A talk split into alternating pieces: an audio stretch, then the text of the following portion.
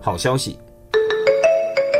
发表于美国科学院学报上的一项最新研究，使用数学模型评估了北京、天津和河北家庭低效率取暖和烹饪设备对区域空气污染的贡献后指出，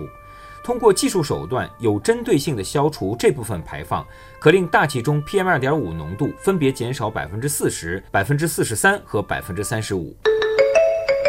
年龄与衰老杂志上的最新研究调查了一百二十四名平均六十二岁的澳大利亚老人后发现，退休并不一定意味着逃离自己不喜欢的枷锁羁绊，而去多做自己喜欢的事。但它所带来的自主性和灵活性，却可以让人们从习惯的活动中获取新的、更大的乐趣。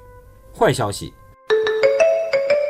瑞士巴塞尔大学的研究小组对三十三名志愿者的睡眠状况进行监控后发现，在满月之夜，参与者的总体睡眠时间平均减少了二十分钟，深度睡眠的时长则降低了百分之三十以上。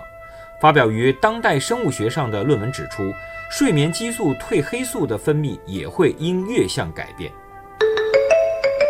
虽然江湖中关于决心戒烟永不复吸的传说比比皆是。但加拿大多伦多大学的公共卫生研究小组跟踪调查了一千二百七十七名烟民的戒烟史后发现，平均每个戒烟者要在尝试戒烟三十次、持续近十年的挣扎后，才能真正摆脱烟瘾。无人车的道德困境。无人驾驶汽车可以减少百分之九十以上的交通事故，但在剩下的百分之十发生时，车上操控系统如何应对可能会成为一个道德两难。